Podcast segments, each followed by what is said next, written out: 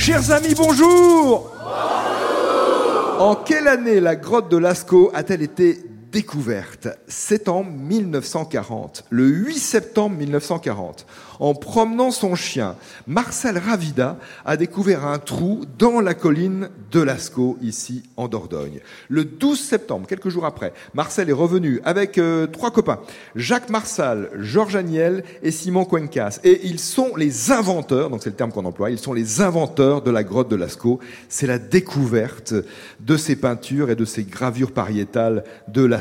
On imagine le choc. Le 13 juillet 1948, euh, quelques années après la guerre, la grotte a accueilli ses premiers visiteurs. Ainsi était accessible l'une des plus importantes et des plus belles grottes ornées datant du Paléolithique supérieur, sans doute 21 euh, 000 ans. Il y a 21 000 ans euh, à peu près. Hein. On n'est pas à quelques années près quand on parle de choses aussi vertigineuses dans le temps.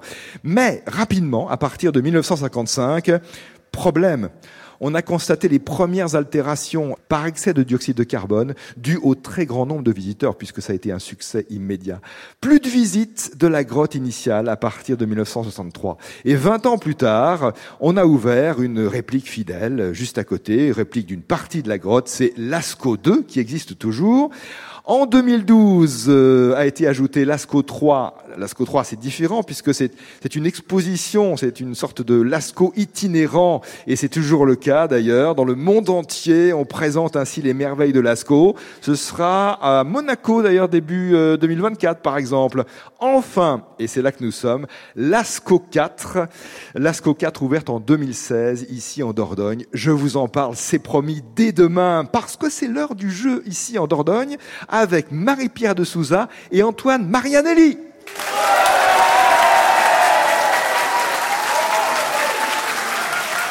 Bonjour Marie-Pierre. Bonjour Nicolas. Vous venez de, du département voisin du Lot. Oui, de Souillac. Vous exercez le métier d'infirmière libérale. Tout à fait. Vous êtes euh, itinérante euh Je suis infirmière à domicile, oui. Et mon cabinet est en Dordogne, pas très loin d'ici. Avez-vous déjà visité l'ASCO, l'ASCO 2, l'ASCO 4 Je peux dire la vérité Ah, il faut dire la vérité. Je dois dire la vérité. Vous devez dire la vérité. Non, non. Et pourtant, vous aimez bouger. Ah, vous aimez les voyager, voyages. Oui, tout à fait. Alors vous allez à l'autre bout du monde, mais vous ne venez pas visiter euh, l'ASCO 2 ni l'ASCO 4. C'est Enfin, ça. pas pour l'instant. Hum, c'est ça. Alors, les voyages euh, lointains, donc. Lointain, le prochain, au mois de février, en Nouvelle-Zélande, Ah ouais. où on pratique l'échange de maisons. Ah, ça marche bien, ça? Ça marche très bien. Oui. Les Néo-Zélandais vont venir chez nous au mois de juin et nous, on va chez eux du coup au mois de février. On voyage comme ça depuis quelques années déjà. Euh, mais ça s'est toujours bien passé, je veux dire. Très bien. euh, oui, oui. Les, les occupants de votre maison n'ont pas dessiné des, des, des aurochs ou des, ou des bouquetins Non, sur vos du murs Tout, du tout. Et on a gardé de belles relations souvent avec nos Ah échangeurs. ouais, C'est sympa, ouais. C'est bien. Marie-Pierre avec Antoine Marianelli. Bonjour Antoine. Bonjour Nicolas. Vous habitez Saint-Germain de Belvès. Tout à fait. Et là, vous avez visité euh, Lascaux déjà. Alors oui, il y a 4-5 ans, je pense. Donc c'était l'ouverture, enfin un peu, peu après près, l'ouverture de Lascaux 4, c'est ça Tout à fait, peu après l'ouverture. Lascaux 2, vous l'aviez visité Alors oui, mais j'étais petit. Petit, d'accord. Antoine, vous êtes enseignant, vous enseignez l'histoire, géographie. On salue euh, très chaleureusement et sincèrement et quotidiennement les enseignants. Vous aimez pratiquer de l'escalade? Oui. Ah, ici, c'est pas mal, hein, dans, dans Ouais, la région. pas mal. Vallée de la Vézère, vallée de la Dordogne. euh, Alors moi plutôt vallée de la, Dor- la Dordogne, Oui. parce que je suis plus vers là-bas. Et on a des belles falaises, ouais, Ouais. en calcaire, qui sont euh, super agréables à grimper. ouais. Via Ferrata ou pas? Pas du tout. Pas du Non. tout, non, c'est Escalade euh, avec corde. et, Total, voilà. la totale. Bienvenue à tous les deux. Voici les questions du jeu. Première question bleue, une question envoyée par Roger Lecky, qui habite Épinal. Comment appelle-t-on ce mouvement littéraire du XXe siècle euh, à la recherche de nouveaux moyens d'écriture pour aller au-delà du réel afin de libérer les forces du rêve ou de l'inconscient? C'est ainsi que notre auditeur euh, Roger a écrit très joliment cette question. Quel est le nom de ce mouvement littéraire du XXe siècle?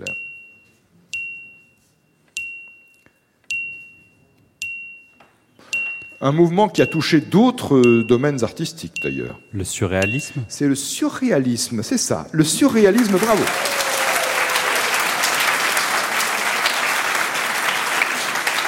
André Breton, Louis Aragon, Philippe Soupeau, le surréalisme. Autre question bleue tirée au sort, une question d'Anne Delmotte à Toussy dans l'Yonne. Question envoyée sur franceinter.fr. C'est un pays de rêve où l'on peut s'enrichir facilement et où la vie est très agréable. Un mythe apparu au XVIe siècle, lancé par les conquistadors espagnols. Comment s'appelle ce pays de rêve? Un Eldorado? On appelle ça l'Eldorado, c'est ça. Eldorado.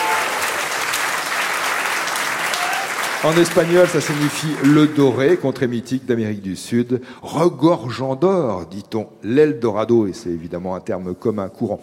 Question bleue aussi, la troisième du jour. Je vois que c'est une question qui nous a été envoyée par Christiane Roulet, qui habite Saint-Mandrier-sur-Mer, dans le Var. Elle vous demande le nom, l'autre nom, disons, le nom commun, le nom courant du sarrasin, plante annuelle, qui en fait ne fait pas partie des graminées et qui n'est pas non plus une céréale, d'ailleurs, contrairement à ce qu'on pourrait penser. L'autre nom du sarrasin. Proposez plusieurs réponses si vous n'êtes pas sûr. Je pense qu'on est d'accord. Vous êtes d'accord, c'est bien, j'adore ça.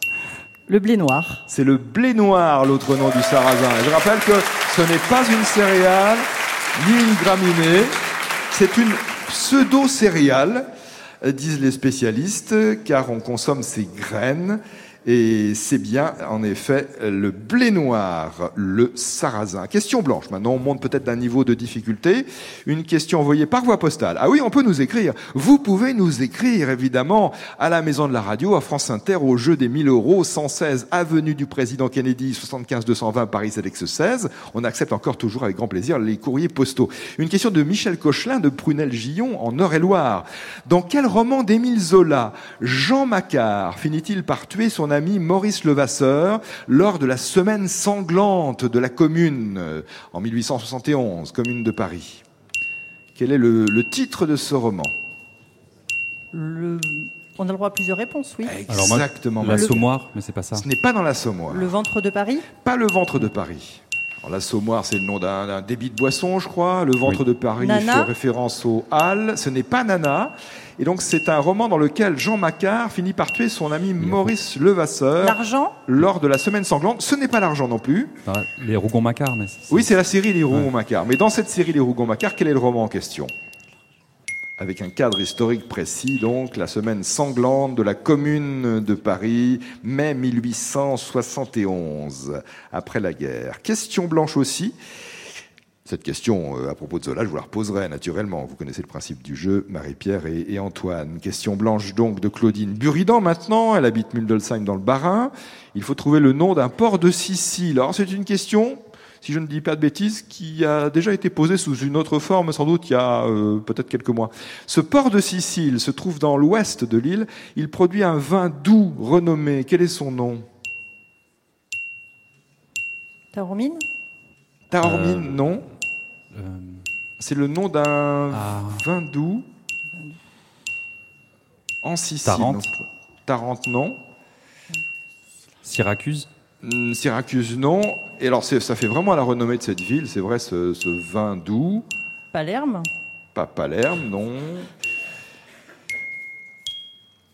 Je poursuis le jeu sur France Inter, franceinter.fr. N'hésitez pas d'ailleurs à vous abonner au podcast du jeu des 1000 euros. Euh, la question rouge de Michel Bretodeau à Paris dans le 11e. Il faut trouver le nom d'un artiste, considéré comme la, la figure la plus importante du tango argentin de la première moitié du XXe siècle, chanteur, compositeur de tango, né à Toulouse. Ah oui. Waouh. Euh, C'est un Carlos, non Carlos C'est un Carlos. C'est un Carlos. C'est un Carlos. Carlos, oui. Carlos Suarez.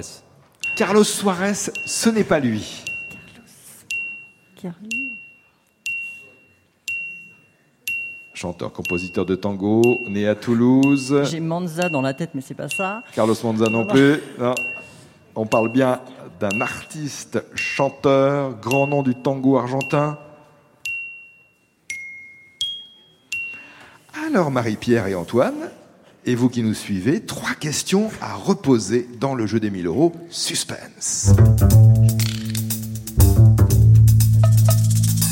Toujours donc avec Marie-Pierre de Souza et Antoine Marianelli. La question blanche envoyée par Michel Cochelin de Prunel-Gillon en Eure-et-Loire, je vous la repose. 15 secondes, une seule réponse. Dans quel roman d'Émile Zola?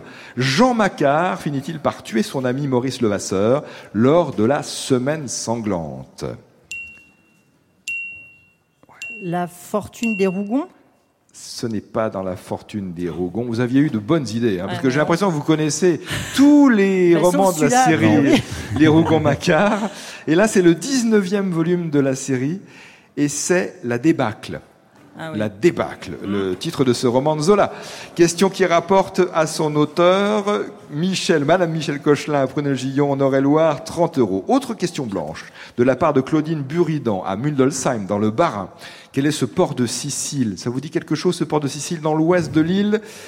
On y produit un vin doux renommé. Vraiment, euh, ce vin doux fait la renommée de cette ville de l'ouest de la Sicile. Quel est donc ce vin et quel est le nom de ce port? M- Messi, non? Non, c'est rien. Donc c'est le nom d'un vin doux, hein, on est bien d'accord. Messi, je pense que c'est ça. C'est le Marsala. C'est le Marsala, le nom de ce port de Sicile et donc le nom du vin doux. Claudine Buridan dans le Bas-Rhin gagne 30 euros. La question rouge de Michel Bretodeau à Paris dans le 11e. Quelle est cette figure importante du tango argentin de la première moitié du XXe siècle, chanteur-compositeur, né à Toulouse, dont l'œuvre et la voix ont été déclarées patrimoine de l'humanité par euh, l'UNESCO dans la catégorie Mémoire du monde. C'est quelque chose hein, quand même. Né à Toulouse, mort en Colombie à l'âge de 44 ans. Il avait émigré en Argentine avec sa mère à l'âge de 2 ans. Quel est ce grand nom du tango? C'est bien un Carlos, oui. Eh oui. Mais son nom, Comment tu, comment tu te rappelles son prénom?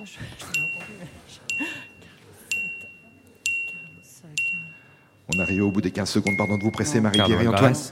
Carlos Alvarez Alvarez, ce n'est... Oui, non mais... Allez, je vais tendre le micro à une personne. Ah, vous êtes quelques-unes et quelques-uns à, à pro- à proposer une réponse, à lever la main.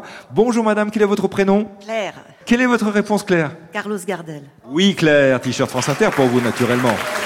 Carlos Gardel.